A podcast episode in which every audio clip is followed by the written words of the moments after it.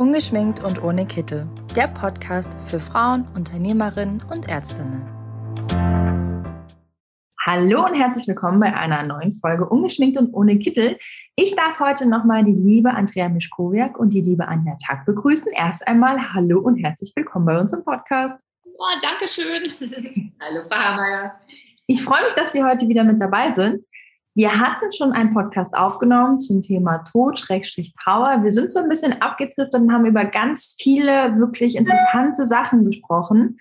Und heute sprechen wir so ein bisschen gezielter über eine bestimmte Rolle in einer Praxis, und zwar die Rolle des Lebenkrisenbegleiters. Den bilden Sie aus. Vielleicht erstmal vorab, bevor wir jetzt direkt darüber einsteigen, warum jede Praxis eigentlich genau hier eine Expertin vor Ort haben sollte. Vielleicht erklären Sie einmal ganz kurz, wie kann ich das werden? Wo kann ich das werden? Ich will hier nicht ähm, spoilern, aber ich bin mir sehr sicher bei Ihnen. Und vielleicht auch einfach so ein bisschen drum herum, warum das einfach momentan so wichtig ist. Ja, sehr gerne. Also ähm, angefangen hat es tatsächlich mit dem klassischen Trauer- und äh, Palliativ- und Trauerbegleiter, den wir ja ausgebildet haben und haben dann festgestellt, ähm, dass das für viele einfach zu viel ist. Also die brauchen gar nicht das komplette Konzept des Palliativ- und Trauerbegleiters, um zu arbeiten, sondern es würde ihnen schon viel mehr helfen, wenn sie mit Lebenskrisen umgehen könnten. Und ähm, so ist also dann das Konzept des Les Lebenskrisensbegleiters äh, zertifiziert, also ein Zertifikat entstanden und ähm, äh, fängt also viel früher an, also schon ähm, vor, vor, bevor die Palliativbegleitung anfängt. Also eine Lebenskrise ist ja immer dann, wenn mich etwas wirklich aus meinem Leben heraus herauswirft, wenn etwas geschieht, was mich, ähm, was, was mich an den Rand ähm, meiner Kräfte bringt, ähm, wo ich einfach nicht weiter weiß. Natürlich kann das der Verlust eines Menschen sein, aber es kann auch ähm, die Trennung von einem geliebten Menschen sein. Das kann sein, dass ähm, äh, Burnout. Burnout, genau, richtig. Krankheit natürlich auch. Das ist ja auch das, wo die Ärztinnen ja auch sehr oft involviert sind, wo wir letztes Mal schon drüber gesprochen haben, wie ist es dort, wenn ich eben schwierige Diagnosen nicht nur zu treffen habe, das können sie sicherlich gut, dafür sind sie alle kompetent, aber die dann auch noch mitfühlend entsprechend mitteilen kann. Auf der einen Seite dem Patienten eben die, die Schwierigkeit und die Relevanz klar zu machen der Erkrankung vielleicht, damit die Menschen eben auch das noch tun können, was sie vielleicht alles tun wollen oder mit wem sie noch Kontakt aufnehmen wollen, um Dinge zu klären ohne aber direkt schon zu sagen, es ist fix und sie haben nur noch so viel, weil auch das kann man ja immer nur schwer im Vorfeld einschätzen. Also da braucht es ja eben unglaublich viel Fingerspitzengefühl. Ganz oft braucht es dafür natürlich auch unglaublich viel Zeit. Ja. Und deswegen ist es sicherlich auch sehr sinnvoll, dass es jemanden gibt, und das muss auch nicht immer die Ärztin selber sein im Team. Das kann ja auch eine, eine Fachkraft äh, sein, die entsprechend dann die Patienten auffängt, wenn solche Diagnosen gestellt werden oder wenn man eben im Rahmen von Rückenschmerzen zu Burnout kommt oder dann eben mitkriegt, oh Gott, da ist eine, eine schwierige familiäre Situation. Auch Kinder und Jugendliche sind ja zum Beispiel in Corona-Zeiten auch ganz oft betroffen. Also all das fassen wir jetzt ein bisschen unter dem Thema Lebenskrise zusammen und wie gehe ich dann eben damit um? Ja, äh, eine Lebenskrise, wie du gerade schon so schön gesagt hast, ist, ähm, äh, ist etwas, was mich in, ähm, aus, meinem, aus meinem Leben wirft. Um da wieder reinzukommen, ähm, brauche ich jemanden, der bei mir Ordnung schafft. Also der meine Struktur sortiert, in, in, meinem, äh, in meinem Kopf und in meinem Herzen eben wieder eine Ordnung schafft und ich wieder ins Vertrauen gehen kann und dann auch wieder in meine Kraft komme. Und ähm, dazu brauche ich eine, eine, eine, Wahrnehmung für mich selbst mhm. oder der andere sollte zumindest eine Wahrnehmung für mich selbst bekommen. Also ähm, äh, er sollte ähm, intuitiv handeln können und, und fühlen können, wie es mir jetzt so gerade geht. Empathievermögen ist ein ganz wichtiger Punkt. Und ähm, deswegen ist es auch so wichtig, dass es nicht immer alles immer die Unternehmerin machen muss und nicht immer die, ähm, die Ärztin selbst machen muss, sondern dass sie es auch delegieren kann. Wir hatten ja das Thema Zeitmanagement auch schon. Genau. Also, ähm, dass, man, dass man auch sagen kann, so, ich habe eine Mitarbeiterin, die hat ein unglaubliches Empathievermögen, die, die hat eine Art, auf Menschen zuzugehen, die hat ein gewinnendes Wesen. Das wäre doch äh, wirklich der, die Mitarbeiterin, die, ähm, äh, die die Patienten auffangen kann oder eben auch Kolleginnen auffangen kann, die in eine Lebenskrise hineinrutschen. Und ähm, ja, und das, äh, die Lücke möchten wir gerne schließen. Was ich hier, ähm, ich gehe jetzt mal kurz dazwischen, weil ich hier einen Fokus mal kurz darauf legen möchte, wie wichtig das auch momentan gegenüber dem Patienten ist, wenn man einfach jemanden im Team hat, der gezielt so ein bisschen nach der mentalen Ordnung, sag ich jetzt mal, schaut innerhalb. Weil wie viele kommen zum Arzt und haben XY Beschwerden und im Endeffekt ist das ja ganz oft die Psyche, man hat mentale Schwierigkeiten und wie oft werden wirklich schlimme psychische Krankheiten nicht erkannt. Und die werden einfach durch körperliche Schmerzen überschattet. Und wenn man hier vielleicht einfach jemanden hat, der im Team so ein bisschen sensibler darauf reagiert und vielleicht mal sagt, okay, der Patient, der war jetzt echt oft da, der hat einen Tinnitus, der hat Rückenschmerzen, der hat dies und das. Ich glaube, wir sollten mal ein bisschen auf das Innere schauen. Glaube ich, ist das extremst wertvoll, besonders in der immer stressiger werdenden Zeit. Und man, also der November, der war ja auch ähm, so ein bisschen unter dem Sternzeichen der ja, mentalen Krankheiten. Das hat man ja auch auf den Social Media Kanälen ganz oft gesehen.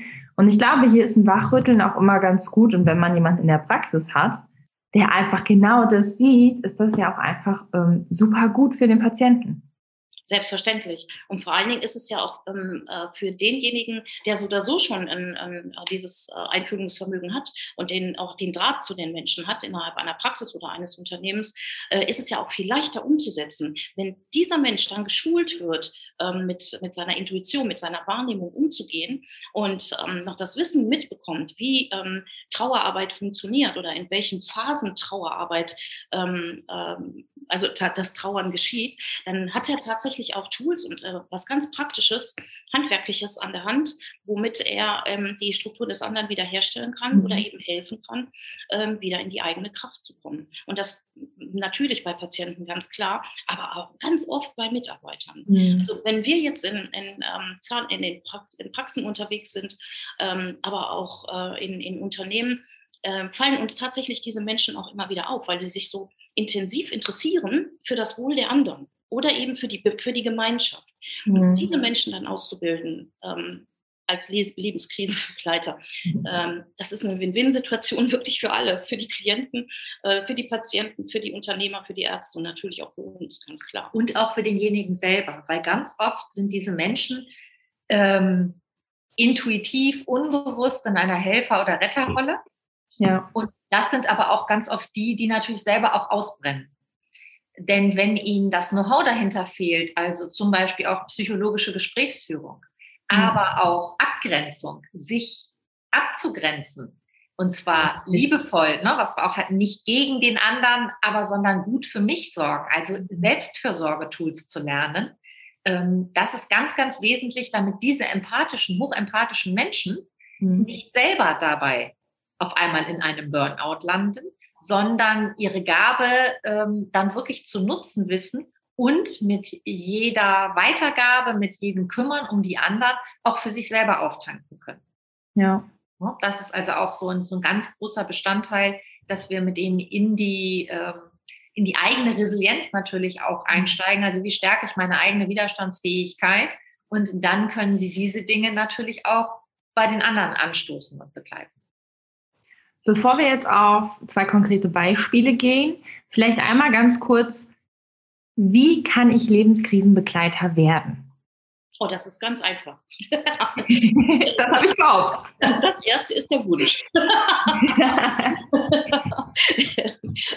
Danach kommt die Anmeldung. Aber nein, es ist, ähm, es ist äh, es ist unser, ähm, unser Ziel und wir haben ähm, die wichtigsten Dinge aus unserer Erfahrung zusammengepackt, wie zum Beispiel die Schulung und Wahrnehmung der authentischen Präsenz. Also ähm, wie bin ich äh, authentisch, ähm, wie werde ich wahrgenommen und ähm, wie möchte, ähm, wie nehme ich den anderen wahr. Also das Thema Empathie, ganz wichtig.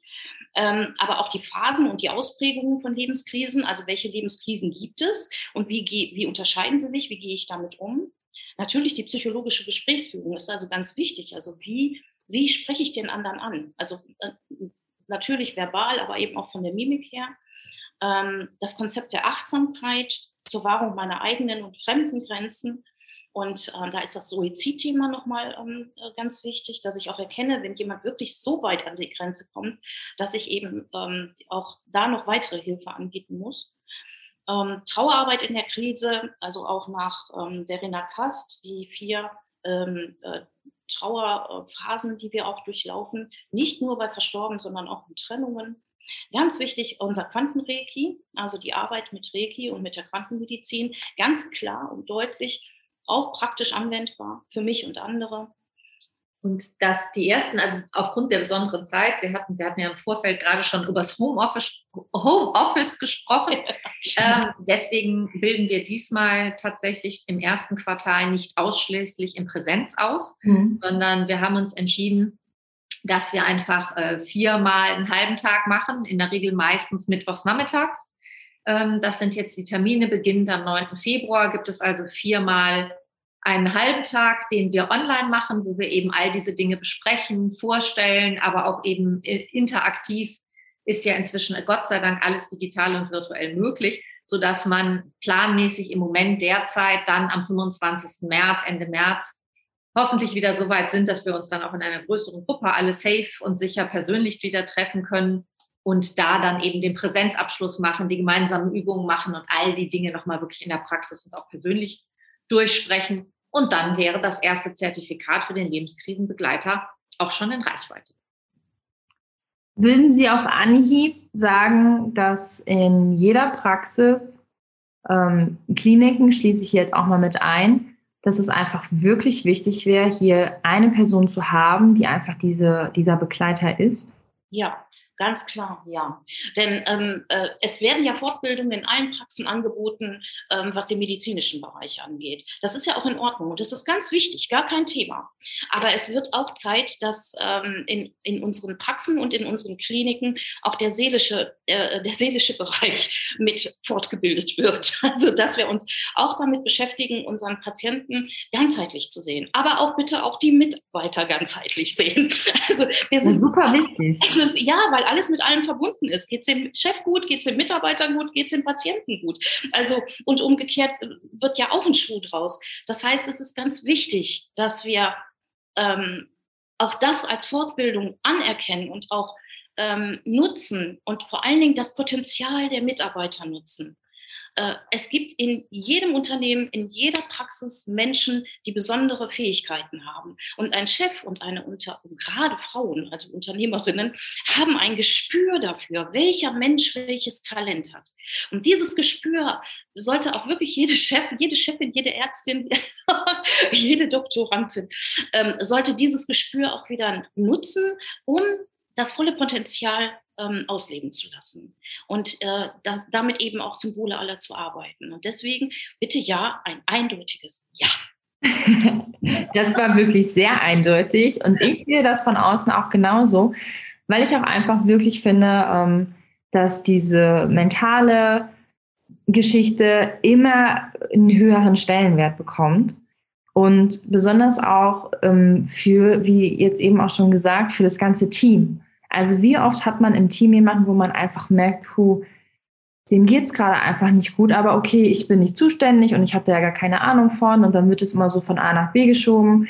Und deswegen finde ich es wirklich gut, wenn hier vielleicht auch einfach einer gezielt die Rolle hat, wo er auch immer wieder mal nachfragen kann und sagen kann, hey, alles cool bei dir, wir können doch echt mal irgendwie quatschen oder so, ob jetzt oder wir nehmen uns auch mal Zeit. Und ich glaube, wenn man hier auch einfach eine feste Position im Team festlegt, und bitte korrigieren Sie mich hier, dann kann man das auch während der Arbeitszeiten professioneller regeln. Weil wenn das jetzt einfach jemand ist, der einfach ein bisschen empathisch ist, dann geht er schon mal hin und sagt, ja, hier, komm, lass mal reden. Dann ist das manchmal aufdringlich und vielleicht auch ein bisschen grenzüberschreitend.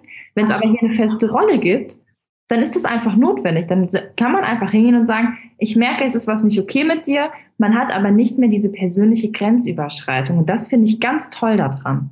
Richtig. Ja, und derjenige kann auch schon direkt, wenn er diese Rolle offiziell übertragen bekommt, dann ähm, kann er auch schon in seiner eigenen, in seinem eigenen Auftritt, in seinen, seinem eigenen Dasein, regelt er schon auch nonverbal unglaublich viel. Weil wir denken, bei uns beginnt es ja meistens immer so, wir sind alle geprägt auf die Worte. Also es beginnt immer dann, wenn ich frage, was hast du denn und willst du drüber reden? Ich kann nur sagen, aus eigener Erfahrung, ich bin gerade gesegnet mit so einem Pubertier, männlichen Geschlechts, äh, die lieben einfach nicht so viel. Ähm, und der Austausch ist wirklich unglaublich schwierig, aber ich merke, wie wichtig es trotzdem ist, dass Mama da ist, ähm, weil allein die reine Präsenz und das, was Andrea vorhin ja auch schon sagte, diese authentische Präsenz, das ist ein Sicherheitsanker und es bedarf ganz oft gar nicht so vieler Worte dann mehr, sondern wenn derjenige wirklich seine Rolle inne hat, und ganz offenbar in unserer Familie habe ich die definitiv übernommen, ähm, dann sorgt er einfach qua der Anwesenheit schon dafür, dass die anderen sich an demjenigen orientieren. Und deswegen ist es eben auch so wichtig, dass der dann auch ein paar Fertigkeiten hat, die er dann einfach nutzen kann und die es ihm auch selber dann leichter machen, das schon gezielt zu gestalten. Und dann kommen die anderen Kollegen meist sogar schon von alleine, ja. Ähm, und da muss man gar nicht erst fragen, wie geht's dir, sondern dann kommt vielleicht schon mal einer und stellt sich mit dem Kaffee direkt daneben und holt sich dann schon seine erste Portion Good Vibes ab, ja. Also früher hatten wir das so automatisch, da gab es immer eine gute Seele, hieß das. Die gute Seele des Hauses, die gute ja, genau. Praxis oder die gute Seele des Geschäfts. Meine Mutter war immer so ja. die gute Seele des Unternehmens. Ähm, da war das selbstverständlich, wo ich halt äh, vor 30, äh, 35 Jahren groß geworden bin, sozusagen. Und heute ist es so ein bisschen mit den ganzen vielen Aufgaben, die wir alle zu stemmen haben und äh, Regularien in den Systemen, die ja auch viel Gutes mit sich gebracht haben, das will ich gar nicht verteufeln. Aber es ist trotzdem dadurch so ein bisschen äh, hinten runtergefallen. Und deswegen ist es vielleicht eine wahnsinnig gute Idee, wenn wir die jetzt wieder institutionalisieren. Finde ich auch. Also ja. Good Vibes verteilen und auch einfach hier, weil gezielt, und hier kommen wir vielleicht jetzt zu den Beispielen, hier gezielt auch bei extremeren Situationen einfach jemanden da zu haben, wo man weiß, hier ist jemand vor Ort, der kann ja einfach so ein bisschen durch diese Krise begleiten. Jetzt haben wir in Praxen hauptsächlich mit den Mitarbeiterinnen weibliches Personal. Ähm, und da ist natürlich jetzt das leider klassische Beispiel, was passiert bei einer Fehlgeburt. Also wir kennen alle die Statistiken, wir wissen, wie häufig das ist und wie normal das mittlerweile einfach ist. Wobei ich gehe mal davon aus, dass die Statistiken einfach jetzt genauer aufgeschrieben wurden. Die Rate war wahrscheinlich vor 50 Jahren genauso, wenn nicht sogar noch schlechter, aber es ist natürlich jetzt ein ganz anderes Thema nochmal. Und es wird natürlich auch durch die Medien so ein bisschen, ja, nochmal gepusht und man hat vielleicht auch als Frau dann zusätzlich immer noch dieses Gefühl der Schuld, obwohl es einfach was Normales ist, dass eine Fehlgeburt passieren kann. Es ist natürlich immer für eine Frau, die sich auch Kinder wünscht, der absolute Horror. Da müssen wir gar nicht drum rumreden. Es ist ein unfassbar schlimmes, fürchterliches Ereignis. Und wenn man natürlich auch ein, ein Unternehmen führt, wo halt auch gezielt viele Frauen arbeiten, dann ist es natürlich auch des Öfteren, dass es vorkommen kann. Wie kann ich hier gezielt, wenn ich Lebenskrisenbegleiter bin, so ein bisschen helfen? Also wie kann ich mir das vorstellen, wie ich da handle, wie ich ähm, vielleicht auch einfach mit meiner Chefin und mit dem Team darüber rede? Weil ich wäre nicht scharf darauf, direkt in die Praxis zu gehen und zu sagen, okay, ihr wisst jetzt alle Bescheid, ich hatte eine Fehlgeburt. Das kann ja auch die Aufgabe von dem Begleiter sein, oder nicht? Ja, selbstverständlich. Auch das kann die Aufgabe sein. Ähm, aber das sollte nicht er übernehmen, sondern das sollte schon ähm, der Mensch, der den Verlust, also die Frau, die den Verlust ertragen hat ähm, oder erfahren hat, ähm, sie sollte das schon selber ähm, eben dann auch aussprechen. Und der ähm, Lebenskrisenbegleiter kann ihr dann natürlich dabei helfen, das eben auch zu formulieren und mit diesem Verlust nach draußen zu gehen und eben auch zu sagen, so, ich habe ich hatte, hab eine Fehlgeburt erlitten und so und so geht es mir jetzt dabei.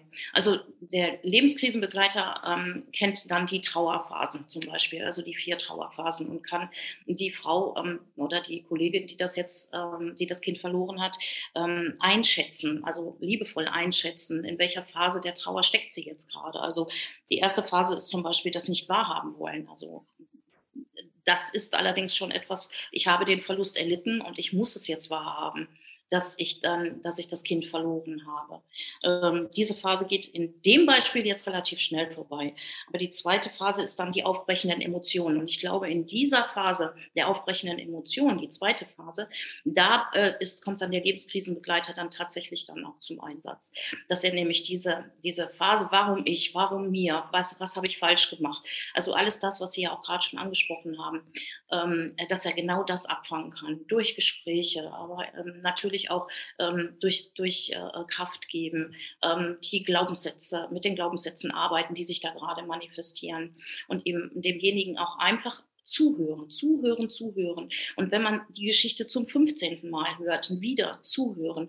Und ganz wichtig ist eben auch Rituale anbieten. Also ähm, je nachdem, wann die Frühgeburt jetzt eben ähm, ähm, erlitten wurde, äh, hat sie das Kind nochmal gesehen? Hat sie die Möglichkeit gehabt, ein Foto zu machen? Hat sie einen Fußabdruck? Äh, und, und, und, und, und. Also da gibt es so viele Möglichkeiten, ähm, wie man Rituale gestalten kann. Wird das Kind beerdigt? Äh, über 500 Gramm muss es beerdigt werden. Unter 500 Gramm gibt es aber viele Städte, die ähm, eine, Gemeinschafts-, eine Gemeinschaftsbeerdigung der, ähm, der Frühchen oder der Totgeburten oder eben auch der Fehlgeburten anbieten. Ähm, da kann der Lebenskrisenbegleiter mit helfen, einen Kontakt herzustellen, dass dieses Kind beerdigt werden kann, auch unter 500 Gramm.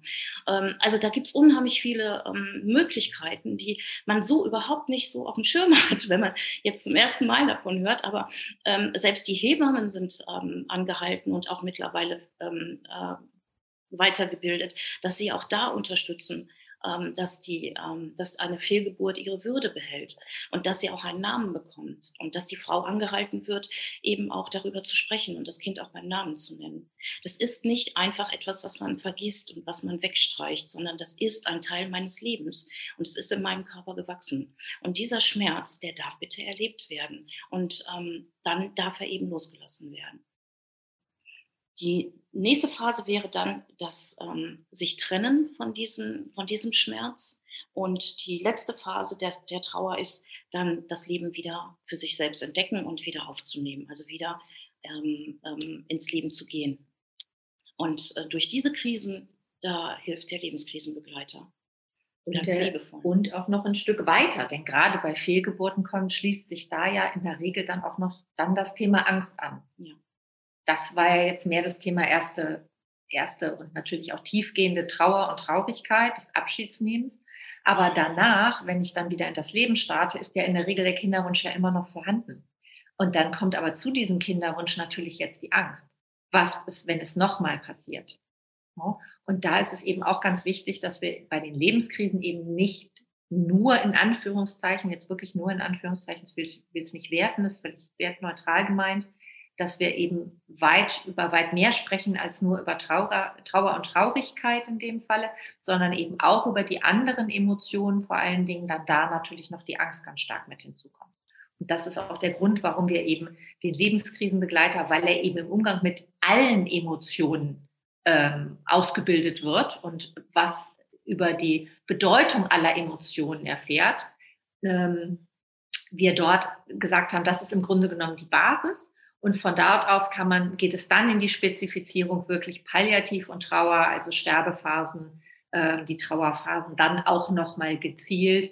Und gerade im Palliativ- und Trauerbegleiter gehst du ja vor allen Dingen auch immer darauf ein, was passiert, wenn die Reihenfolge nicht eingehalten genau. ist. Also die Kinder auch vor den, den Eltern. eigenen Eltern sterben. Auch das ist ja immer so ein ganz gravierender Einschnitt.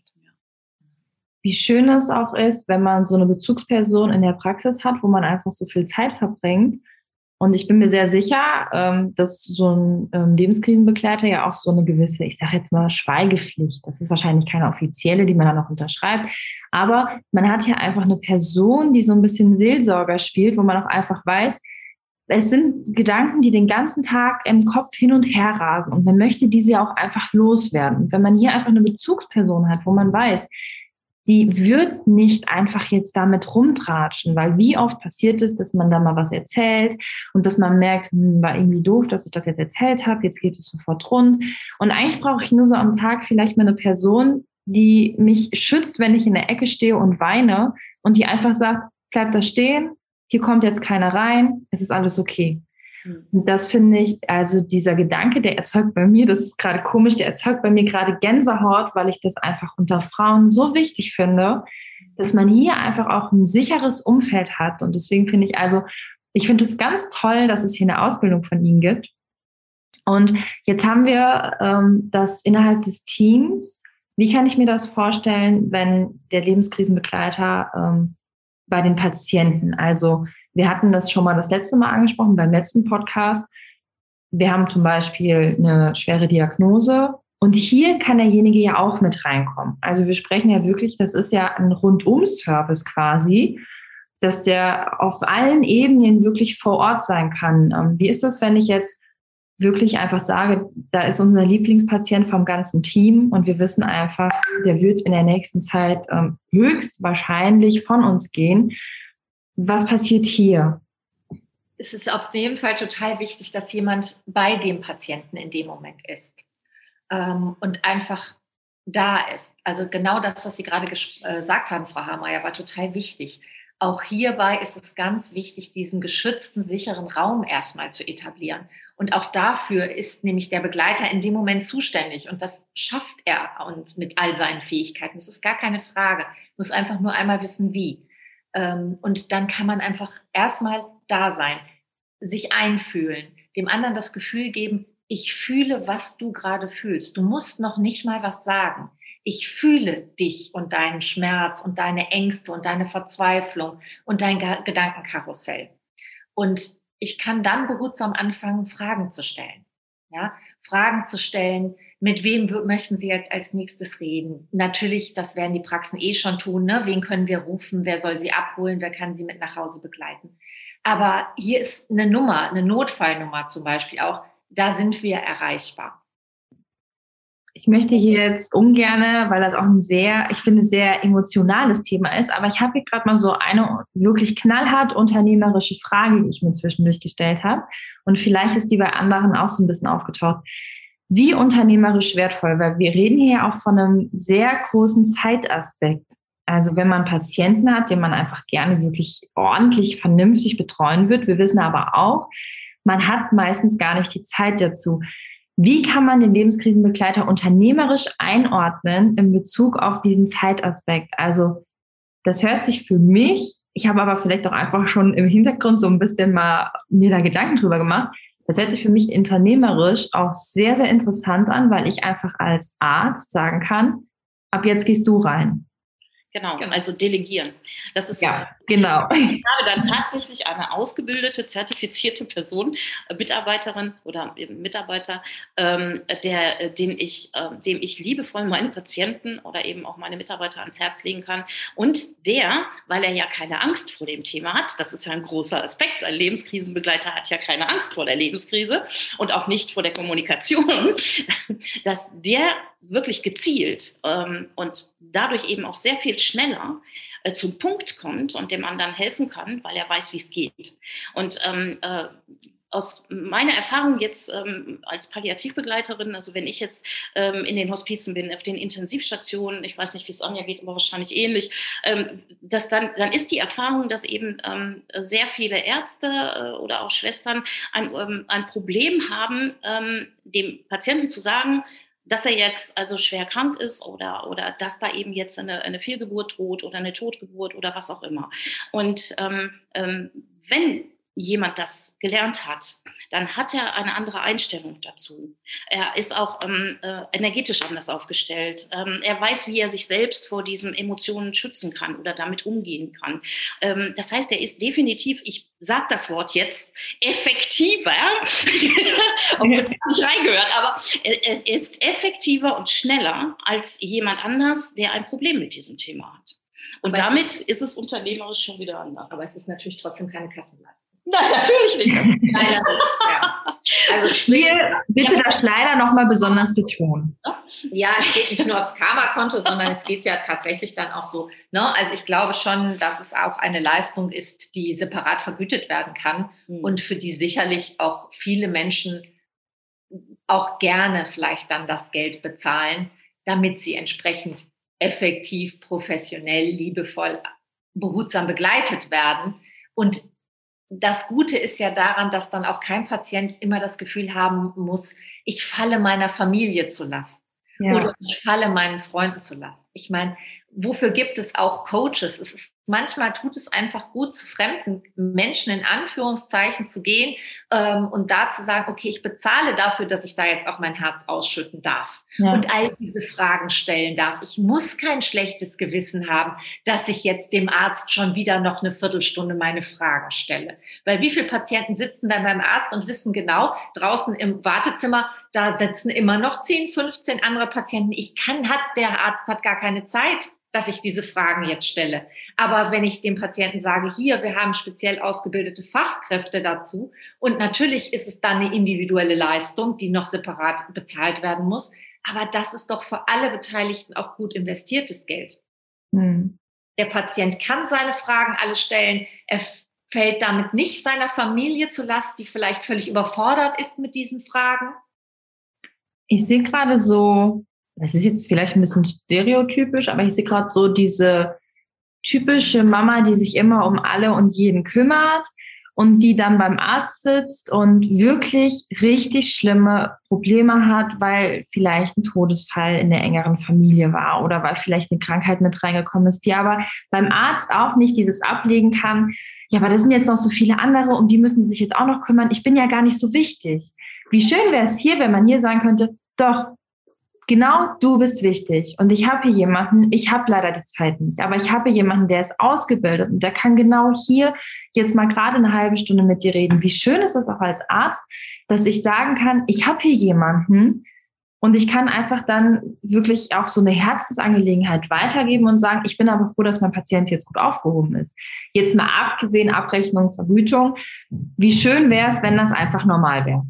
Ja, und vor allen Dingen, wir haben ja so eine Zwischenstufe. Ne? Es gibt ja viele Dinge, die einfach mal besprochen werden ähm, sollten, könnten, ohne dass man, wir deswegen jetzt schon über Therapiebedarf oder sonst wie, sonstiges reden. Ne? Es ist ja eigentlich so diese Zwischenstufe, die Lebenskrise, die jeden in einer herausfordernden Situation irgendwann erwischt. Und ich meine, früher war es halt noch häufiger, da hatte man im Dorf noch eine funktionierende Gemeinschaft. Da gab es irgendeine Dorfälteste, die war halt schon irgendwie ziemlich weise und lebenserfahren. Da ging man halt hin. Oder wenn sonst was war, ging man halt schon auch noch mal zum Pfarrer. Oder eben, sie hatten auch das Wort Seelsorge. Da war ja auch die christliche Seelsorge noch viel ausgeprägter als heute, die das mit aufgefangen haben. Und diese Dinge sind natürlich in unserer Gesellschaft im Moment so ein bisschen abhanden gekommen durch den Zusammenschluss in den Städten und so weiter. Also da ist, glaube ich, so für mich auch die Lücke. Ähm, und früher brachte man wahrscheinlich dann irgendwie ein Glas selbstgekochte Marmelade mit. ähm, als Wertschätzung und Respekt. Gut, da haben wir uns heute auf das Tauschmittel Geld eingestellt. Ne? Genau. Ich würde hier eventuell sogar noch einen Schritt weitergehen, weil mir die Richtung gerade sehr gefällt. Diese Achtsamkeit, Selbstliebe und die Liebe auch zu meinen Nächsten, die kommt momentan, vielleicht aber auch schon länger, vielleicht auch wegen momentanen Ereignissen in der Welt, die rückt so ein bisschen in Schatten. Also wie oft verteilt man noch Komplimente? Wie oft ist man noch für den anderen da? Wie oft redet man über seine Probleme, statt über andere zu reden und einfach mal zuzuhören? Und da denke ich auch einfach, wenn jemand in der Praxis ist, der eben genau diesen, diesen, diesen Blick von außen hat und einfach hier sagt, okay, wir reden gerade irgendwie viel über andere, wir reden kaum noch positiv, wir sehen viele Krisen, aber wir sehen gar nicht mehr das Schöne. Ich glaube auch hier einfach, um wieder diese Positivität reinzubekommen und diese Selbstliebe und dieses, okay Leute, wir achten jetzt mal wieder auf uns statt auf 100 andere. Ich glaube auch hier ist das für so den Alltag und die, ja, das Karma auch absolut sinnvoll, oder? Absolut, absolut. Das ist aber, das haben Sie jetzt schon eigentlich ganz wunderbar beschrieben, was Quantenreiki ist, nämlich auch Bestandteil des Lebenskrisenbegleiters, weil ähm, wir ähm, äh, äh, Quantenreiki also zusammengeführt haben aus Reiki und äh, dem Wissen um ähm, die Quantenarbeit und ähm, wie man eben das äh, miteinander verknüpft und damit umgeht, damit es eben auch auf der energetischen Ebene stimmt. Und ähm, wir eben nicht ausbluten energetisch und unsere Kraft eben hergeben, sondern dass wir eben die Möglichkeit haben, uns immer wieder aufzuladen, den Akku wieder voll zu machen. Nicht nur bei mir selbst, deswegen Self-Care, sondern eben auch bei anderen. Und ähm, das äh, macht diesen Lebenskrisenbegleiter eben auch so einzigartig, weil er weil das ein wichtiger Bestandteil ist, den es eben nur bei uns gibt. Finde ich, ich stehe manchmal eh so ein bisschen auf diese spirituelle, sage ich jetzt mal. Da muss man ja immer aufpassen, dass man nicht sofort als Hippie abgestempelt wird. nee, das aber ich merke, ja, aber also es ist ja manchmal so, ne? Aber man merkt ja auch so selber, wenn man so einen guten Tag hat und man kommt wo rein und man strahlt und man, dann sind alle sofort so, wow, krass, die hat voll gute Laune und was denn los? Und man merkt automatisch, nach einer halben Stunde, wenn man mit einer Person in einem Raum ist, die einfach so eine positive Ausstrahlung hat, dass man auch richtig gehypt davon wird. Ja, genau. Und das ist sowas, das liebe ich. Und das finde ich ganz wichtig, ähm, auch wenn jemand merkt, wir haben gerade eine angespannte Stimmung, dass da einfach mal einer reinkommt mit 100% Positivität und sagt, Leute, scheiß drauf, wir machen heute mal positive Stimmung, wir machen Musik an und wir kümmern uns wieder um uns. Und das finde ich so wichtig und so wertvoll und besonders auch in Zeiten, die einfach gerade, es läuft manchmal einfach nicht so gut. Und in so Phasen braucht man jemanden, der einfach vielleicht nur die Musik andreht und sagt, Leute, wir machen jetzt mal eine Tanzparty, wir brauchen mal irgendwie wieder was Gutes in unserem Leben. Absolut. Sehr schön. Und da sind wir sicherlich in Deutschland auch so ein bisschen hinten dran. Ich meine, es gibt andere Länder, da ist Glück ein Schulfach. Ja. Oder da kann man in einen Raum, wo ganz viele Welpen sind. Also das fehlt mir. Oder Katzencafés, ne? Ich mag ja keine Katzen. Okay. Das wäre für mich der Horror. Aber ich verstehe den. Es gibt einfach wirklich sehr, sehr viele ähm, Vorreiter. Und ich finde das wirklich auch manchmal ähm, arg schade, dass man hier nicht so ein bisschen mehr darauf achtet. Also man ist schon noch sehr, du arbeitest, du bist hier, um zu arbeiten und hey, hast du Kuchen mitgebracht? Wir sind aber hier, um zu arbeiten. Und das, das kann ruhig so ein bisschen weichen. Lieber Die Zeiten kommen wieder, Frau Hammeyer. Ich bin ganz sicher. Die Zeiten kommen wieder. Also und später Zeit äh, war das tatsächlich so. Wir haben wirklich viele, viele Erfolge gefeiert, auch wirklich noch richtig gefeiert. Wir hatten, wir haben hart gearbeitet, aber wir hatten immer wieder Zeit inspiriert, auch entsprechend hinterher zu feiern. Und ich äh, bin guter Dinge und auch das ist ein Teil unserer Vision, dass wir diese Menschlichkeit diese Wertschätzung, ähm, die Freundlichkeit, die Dankbarkeit, dass wir die durchaus wieder zurückbringen. Und wir sehen eben auch bei den Unternehmen, die wir betreuen, dass sich das auch in den Bilanzen widerschlägt. Also ja. es ist nicht so, als wenn das nur Geld kostet. Ganz im Gegenteil. Dort, wo die Menschen gerne arbeiten, wo sie sinnstiftend mhm. ähm, tätig sein können, äh, stimmt in der Regel auch am Ende des Jahres immer die Bilanz. Da bin ich mir auch ganz sicher.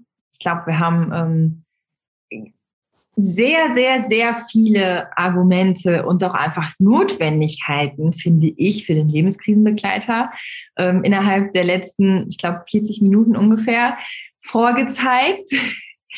Und ich glaube, jeder, der jetzt sagt, mir fehlt sowas im Team oder ich möchte es vielleicht einfach selbst gerne machen, der sollte sich unbedingt bei Ihnen, also bei Andrea Mischkowiak oder Anja Tack von den Systemchangern melden.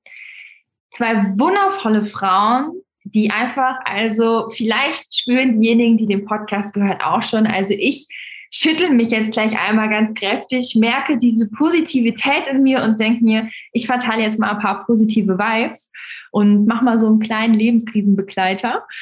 Und ja, wer das auch machen möchte, der meldet sich einfach bei den Damen. Vielen lieben Dank, dass Sie heute mit dabei waren. Vielen lieben Vielen Dank. Dank. Dankeschön.